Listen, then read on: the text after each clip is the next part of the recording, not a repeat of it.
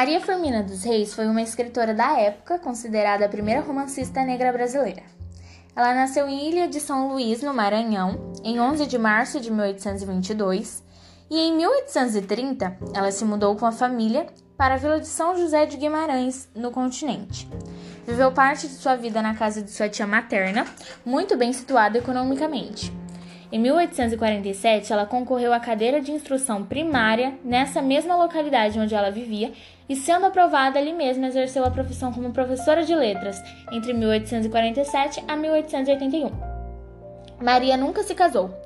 Uma de suas obras, mais assim principais, foi Úrsula, que foi a mais falada. Também existia A Escrava e Cantos à Beira-Mar, entre outros livros.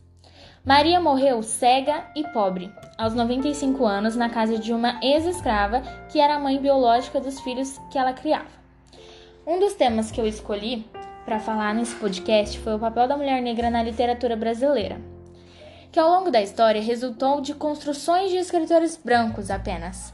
Malgrado a incontestável existência de escritoras afrodescendentes no Brasil ao longo da história, como por exemplo a Maria Firmina dos Reis. Uma das negações do Brasil, maiores assim, foi o negro na telenovela brasileira.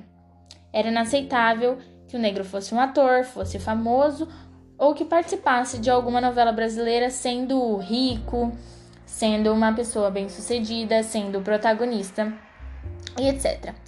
Algumas das frases que mais me tocaram nesse estudo foi: A mulher negra se espera que ela faça muita coisa, cozinhe, dance e cuide de uma casa, há todo o processo histórico que colocou essa mulher em determinadas posições. Não se acredita muito na competência dela para escrever. Eu não vou dar a minha opinião nesse podcast, mas e aí, o que você acha? O que você acha sobre o papel da mulher negra na literatura brasileira? O que você acha do papel da mulher negra entre várias situações? O que você acha da mulher negra no Brasil e no mundo? Foi isso, espero que tenham gostado. E qualquer dúvida, só me chamar.